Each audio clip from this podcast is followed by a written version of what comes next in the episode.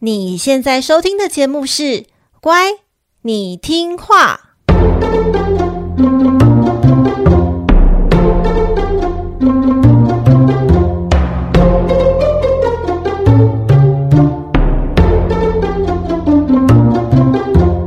每集介绍一则故事加一幅名画，从故事的关键找出欣赏艺术的线索。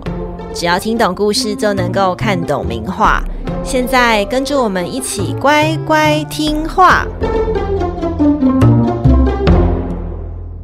大家好，我是葵花子，我是米奇，欢迎收听《乖，你听话》。每集介绍一则故事加一幅名画，希望你听懂故事就能够看懂名画。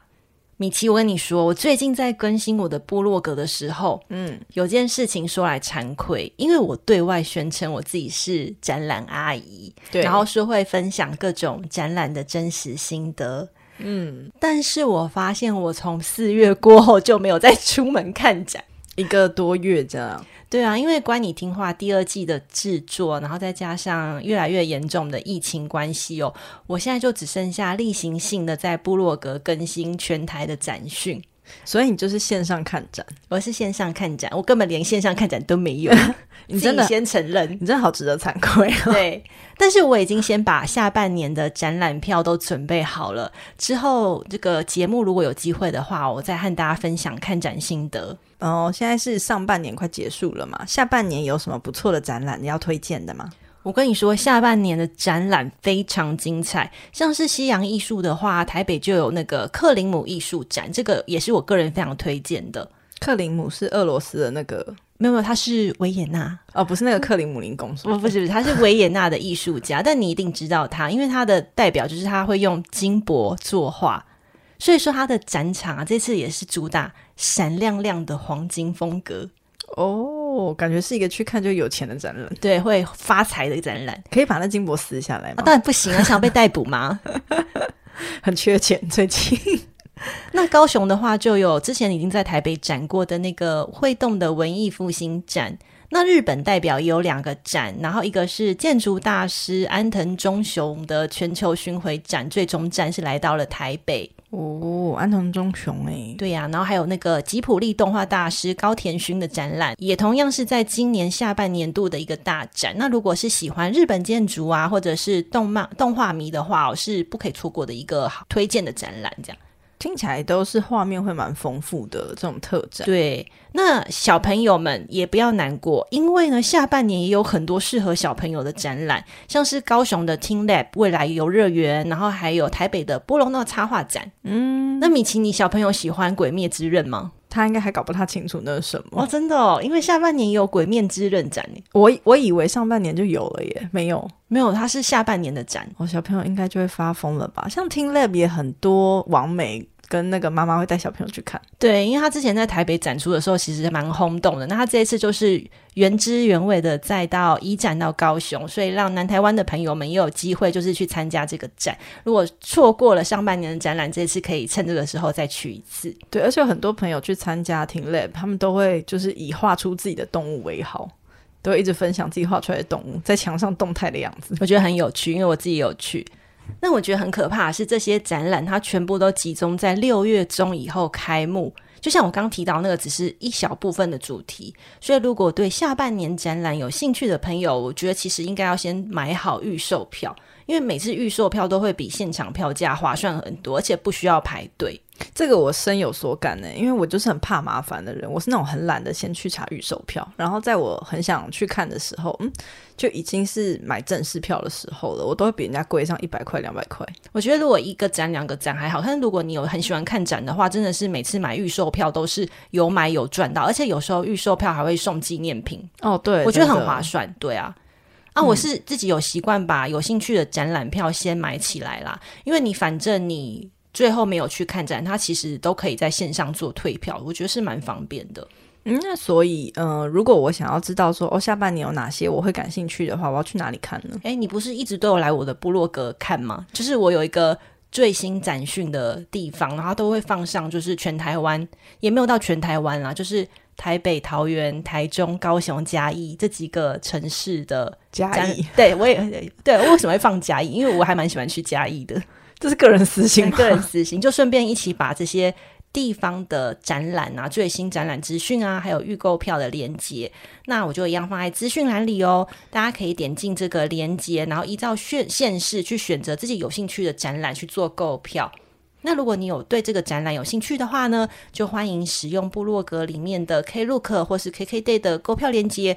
那葵花籽可以获得你一点点小小的鼓励，然后来支持节目的运作。其实我还蛮喜欢说，你都把这个全台湾的展览整理起来，然后还有时间序嘛，然后又分享的很容易查找。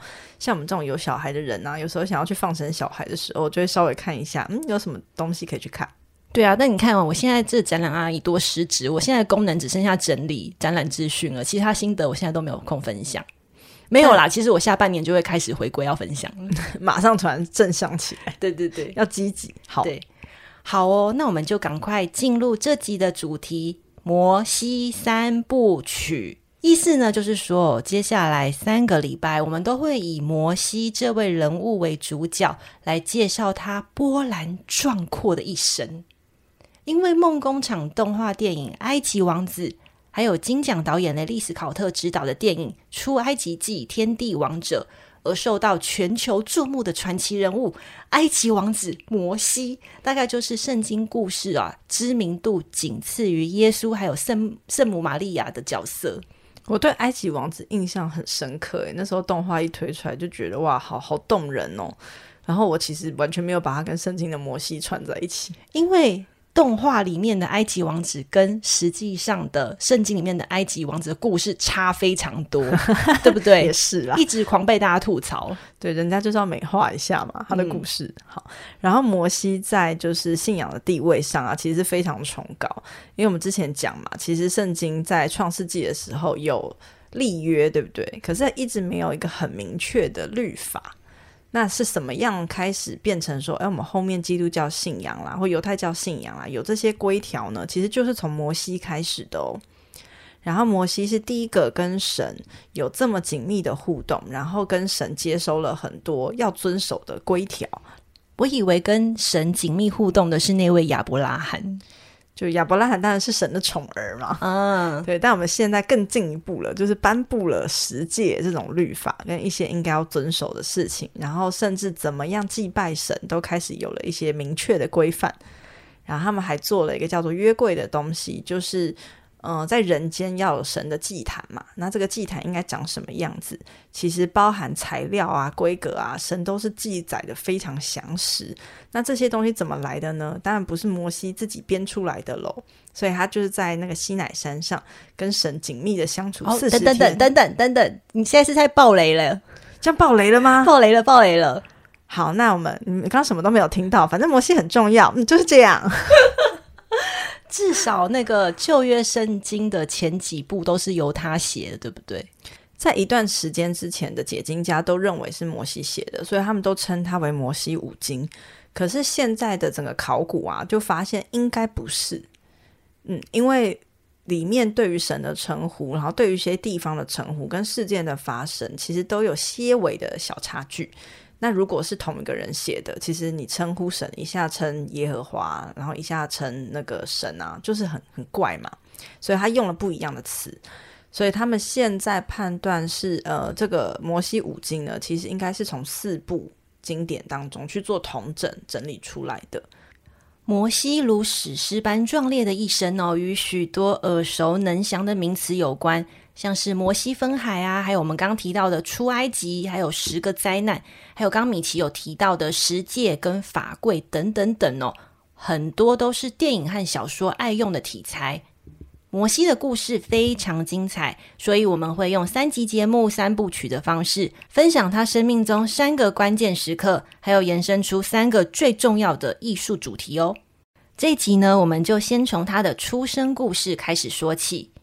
不过，在摩西登场之前啊，我们需要先来回顾一下摩西祖爷爷们的丰功伟业，还有摩西出生的时代背景，好让你更了解他一个以色列人呐、为什么会出现在埃及，还有他干嘛要出埃及呢？旧约圣经的第一部典籍《创世纪》，除了叙述亚当和夏娃这些关于人类的起源之外，哦，有一大半部分哦的篇章是在讲述犹太人祖先的故事，像是我们第四集介绍过的亚伯拉罕和以撒，第五集的罗德，还有第六集的雅各。然后呢，《创世纪》呢就最后结束在雅各的儿子约瑟。大家还记得雅各吗？就是那个用计取得了哥哥以扫长子的名分，然后被哥哥逼得逃出家乡的雅各。他在旷野梦到了一步登天的梯子，还有他跟神秘人摔跤，被迫改名成以色列的故事。所以我们后面啊就会称雅各为以色列。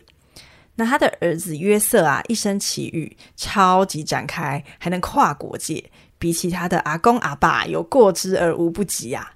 简单来说，一句话就是：以色列的年轻人被贱卖到了埃及，最后成为了埃及宰相，还顺便把以色列乡亲父老全部带来埃及 long stay 的励志故事。你这一句话也太简单了吧？就一个励志故事，因为要仔细讲实在是太长了，我们就讲不到我们这一集摩西的重点故事了。那约瑟呢？他其实就是被卖了啦。他被哥哥嫉妒他的哥哥卖到了埃及去。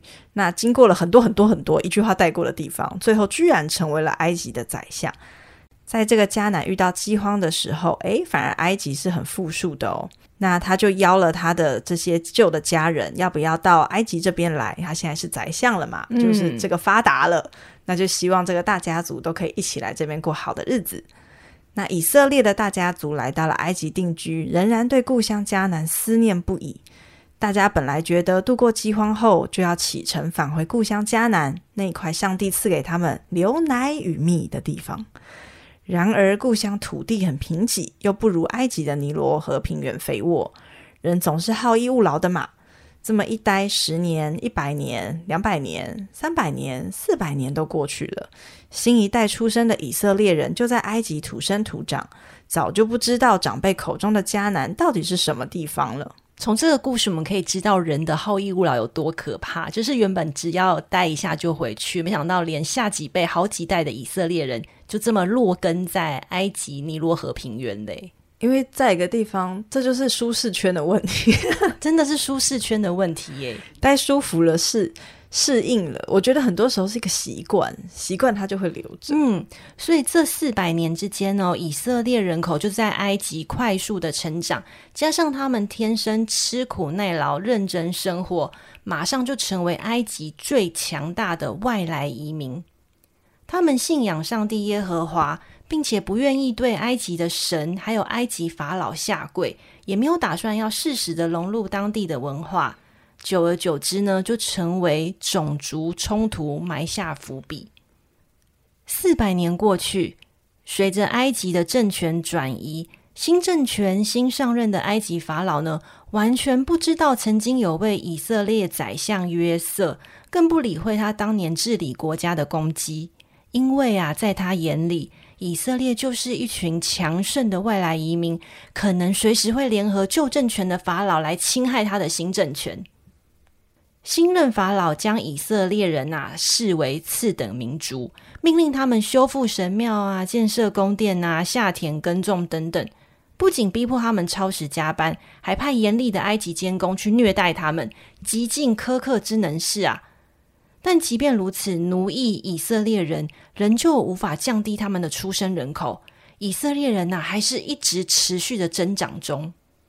新任法老非常的心狠手辣，他不止虐待以色列劳工，更想出一个很残忍的杀婴计划。他命令两位专门为以色列人接生的产婆，强迫他们为以色列妇女接生时，若是看到生下的是男婴，就把男婴给杀了。但是呢，如果看到的是女孩，就可以留活口，因为他们的目的很简单，就是要以色列人绝子绝孙。好家在的是哦，产婆没有为了要自己保命而做出如此不人道的杀生行为。他们领旨之后呢，找了各式各样的理由去推脱。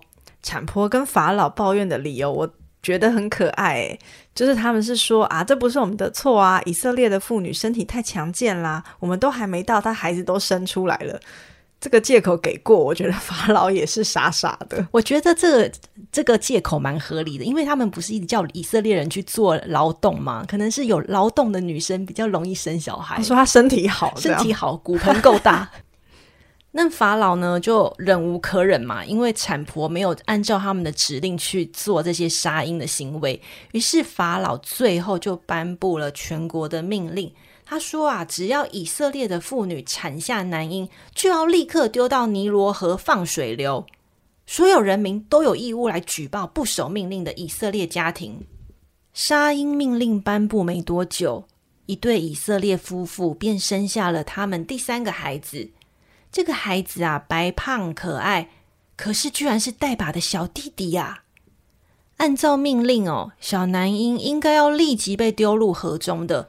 但是爸爸妈妈根本舍不得抛弃宝贝儿子，就这么一长长了三个月。纸终究是包不住火的，就像薄薄的墙壁也挡不住婴儿洪亮的哭声呐、啊。这哭声终究引来邻居的举报。在万分不得已的情况之下呢，妈妈取来一个蒲草做成的篮子，然后在篮子上抹上了防水的石漆和石油。将小嫩鹰放在篮中，然后故意把这个篮子啊，就摆在河岸的芦荻丛里。聪明的妈妈会这么做是有原因的，因为她知道法老的女儿常常到这一带的河边去洗澡沐浴，与其让儿子顺水流面对不可知的命运，不如就赌一把埃及公主的良心吧。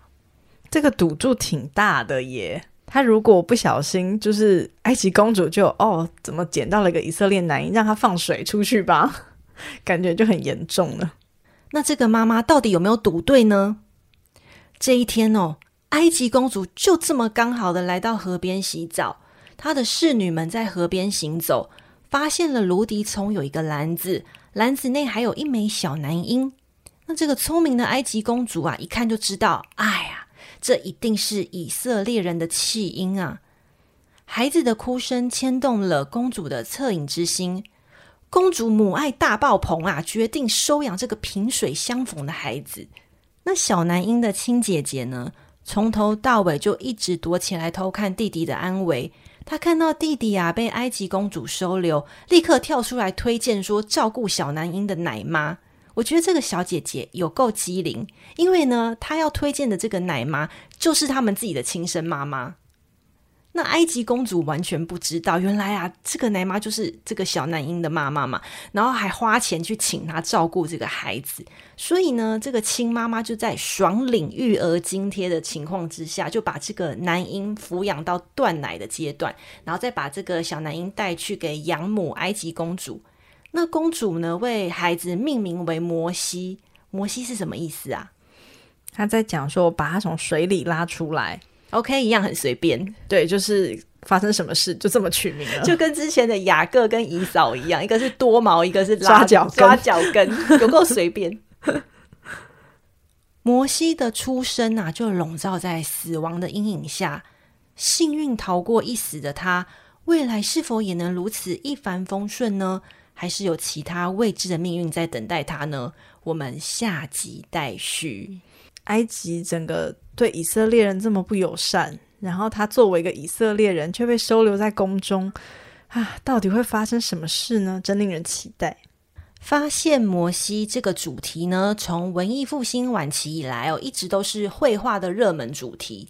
听完故事后，其实可以很容易的辨识此类主题，所以大家在欣赏艺术品时呢，只要掌握三个关键线索，就能够辨认出这样子的主题。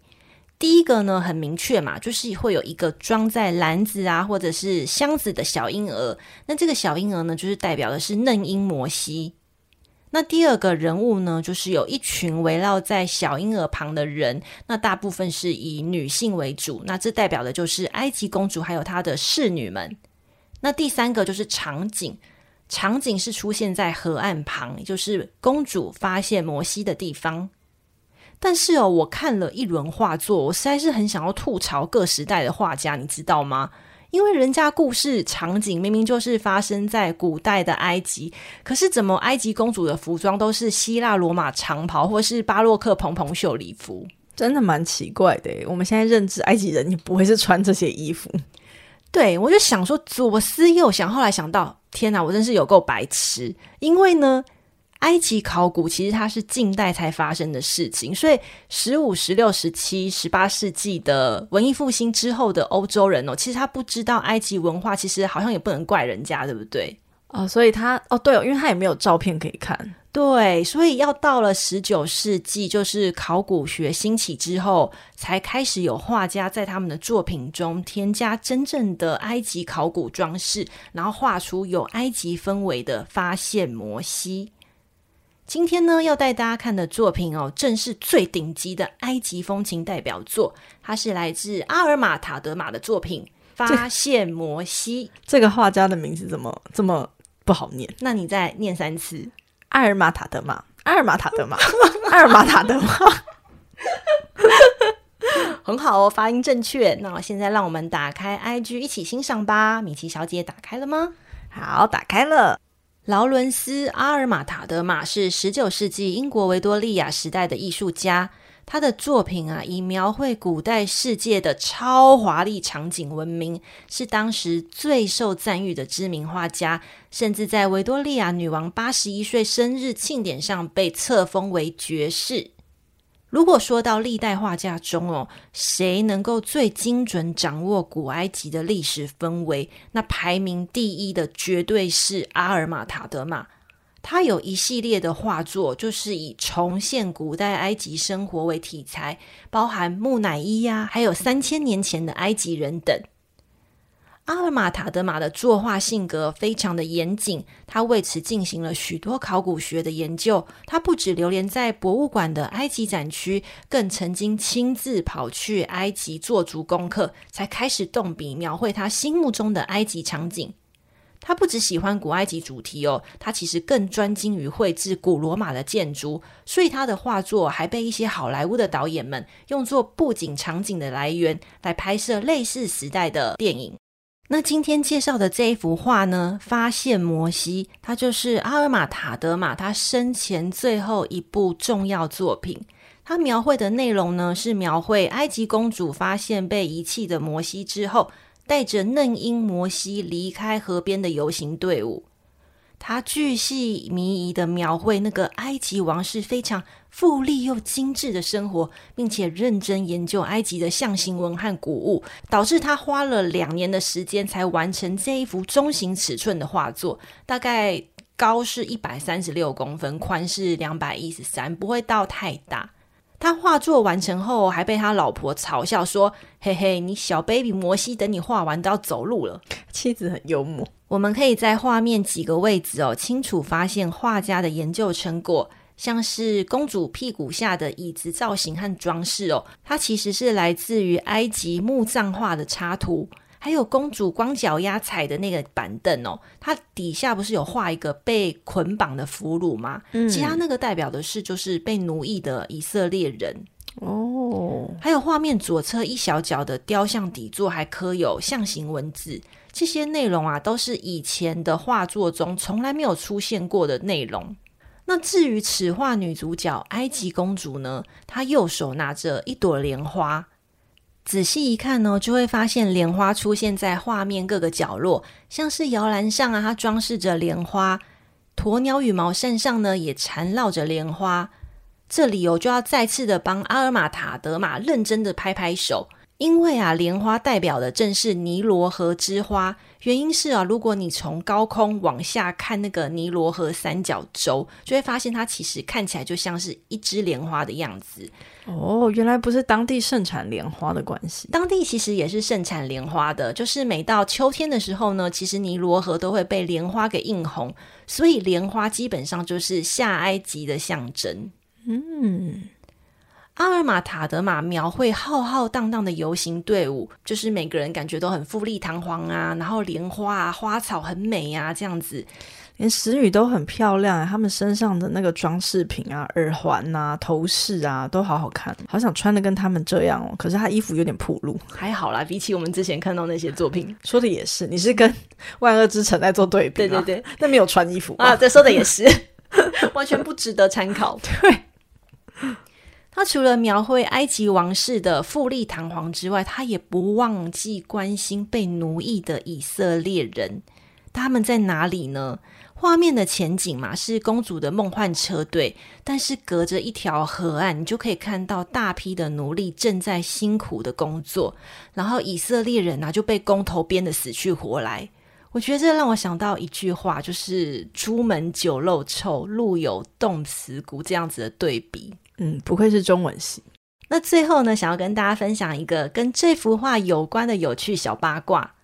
我们刚刚不是有说吗？就是阿尔玛塔德玛，他生前有获得王室荣耀，就是被伊丽莎白女王就是呃被册封，对，被册封为爵士。嗯、那其实呢，到了二十世纪之后啊，这样子的画风却被鄙视为堕落又颓废的唯美艺术啊？为什么？因为当时流行的是那一种，就是像是反骨啊、高跟啊那一种现代艺术刚起头哦，所以他们觉得这个很很。臣服是吗？臣服就是描描绘古代世界，然后画的非常的精致唯美。这不是艺术应该要表现出对于人性、对于人类的解读哦。所以他们喜欢抽象一点，对，所以这种很写实的东西就不再受到大众的喜欢。哦、那这个事情呢，就发生在一九五五年。当时有一位伦敦的商人，就将发现摩西这一幅画呢，用非常低的价格卖给了一对英国夫妇，大概是九百块美元。哦，我都买得起耶。对啊，那哎，当时的九百卖九百元，哦，应该蛮高的，蛮高的。对，哎，我不知道高不高，但是书评是上写说是低价，所以应该还算还好。所以我盯一下，我还是买得起，买得起的。对。那英国夫妇呢，就在展览中，他付了钱，然后拿了作品就要走了。那没多久之后呢，就有人告诉这个卖画的商人说：“哎哎，那个展场旁那个小巷子啊，怎么有一个被丢弃的画布？你你快点去看看。”那那个商人就走过去查看嘛，就没想到竟然是刚刚就是卖出去的那个发现摩西那个画布，就这样可怜兮兮的被丢在暗巷中。那一对夫妻是要弄他吗？怎么会才刚买就把东西丢掉呢？其实那一对夫妻他扔掉了画布，他其实想要的是装着那个画布的画框。什么？就是一个买椟还珠的概念，是真的是二十世纪版的买椟还珠，居然还是有这种人。对，他只想要画框，他不想要里面的画。那我们把时间拉回到现在来看。那现在的话，当初装着发现摩西这一幅画的画框呢，其实它也是由非常有名的呃框架制作商所制造的，所以现在大概估价大概是二十七万美元，所以夫妻以九百块美元购入还算是值回票价啦。他们也算是有眼光的，有眼光，知道这是一个好东西。但是呢，发现摩西这一幅画出现在二零一零年的纽约苏富比拍卖。最后以三千五百九十万美元卖给了一位神秘卖家，他们这个亏大了，亏大。我觉得如果英国夫妇还活着的话，应该会想要用力的甩自己两巴掌，啪啪。对啊，已经比他的比他画框后面的估价还。超过一百倍不止哎，不止哎，超多的啊。哎，这种事就是很难说。真的，这个八卦故事有人说是假的，但是我觉得它反映的一件事情非常有趣啦。就是我觉得它无论真假，它就是在传达是说哈，我们人们对于艺术啊，对于美感的看法，其实是很容易受到当时代的趋势所影响。对不对？就是因为当时不流行这种画风了嘛，所以他就被很廉价的价格给出售出去了。但是回归到现在，那个阿尔玛塔德玛他的作品又再次的被世人所认可，所以他又用非常高的价钱所售出。当然还是比不上像是梵谷啊，或者是高更等等，但这个价格也是我们一般人无法负担的啦。我觉得这就是这很像 NFT 的概念。嗯，就跟现在 NFT 用的方式也一样，嗯，就是你在喜欢的人眼中，它就是无价之宝；那你在不在乎的人眼中，它就是什么都没有。真的，像我就有点看不懂 NFT 在红什么。其实我觉得，你真的了解那个法律概念的话，你会觉得 NFT 很可怕，因为它没有限制再制造的权利。诶，就是假设我画了一幅，我把它的 NFT 卖给你，我其实是可以把它变一个形式，用再去卖别的 NFT 的。你其实没有买到什么。那这样子，艺术的价值到底在何呢？其实就有点呃，要接受时代的凭证嘛，对不对？对，我觉得这个蛮蛮有趣的，就每个时代都在用自己的方式去帮美的事物定价格，所以我觉得。个人啦，就是对于美到底什么是美，什么是不美，我觉得这件事情真的非常的见仁见智。所以我觉得大家就各自喜欢就好了，你也不用呃因为别人的批评啊，或者是别人的一些赞美而对某件事情有改观，因为你觉得美就是美嘛，谁能够主导你的主观权呢？对，所以我们当代到底怎么看美这件事呢？我们下一集请到蒋勋老师，没有，请不起。突然自己这样喊一喊，觉得蒋勋老师就会来。其实不会哦。发现摩西这个艺术主题哦，除了埃及考古专家阿尔玛塔德玛之外呢，其实还有一位大师级的人物也很爱画。那他就是法国巴洛克时期的重要画家尼古拉普桑。普桑呢，他画了好几幅发现摩西，除了刚刚讲到的重要关键外，还会加入尼罗河之神的角色。他到处啊乱入人家摩西的画面。不过呢，这位尼罗河之神的形象不是埃及神话真正的尼罗河神库努姆神。我好想看哦，很有趣，很有趣。那我把它整理在这一集的部落格里，有订阅葵花籽部落格会员的小乖乖们，记得去看哦。如果你喜欢我们分享的内容，愿意支持葵花籽每周更稳定的产出，欢迎加入葵花籽的部落格会员。每个月一杯咖啡的费用，就能够完整补充每一集 Podcast 延伸的艺术主题，就谢谢大家喽。那如果你不想要每月订阅部落格，但愿意支持节目的正常运作，葵花籽也会很感谢你单次的小额赞助，或是在 Apple Podcast 帮我们节目按赞五颗星留言，然后追踪我们的 IG。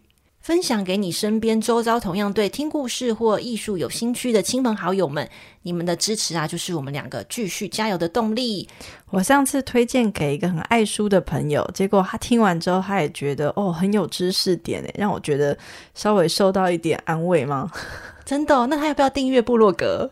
好的，我会再去跟他鼓励一下。你这个是不是太现实了？好啦，部落格会员订阅方式、IG 还有赞助连接的资讯啊。对了，还有一个很重要的，就是今年下半年的展览资讯还有预购票连接，全部都放在本集 Podcast 的资讯栏里哦。真心感谢你的支持，请大家准时收听这个频道是乖，你听话。我们下集见喽，拜拜，拜拜。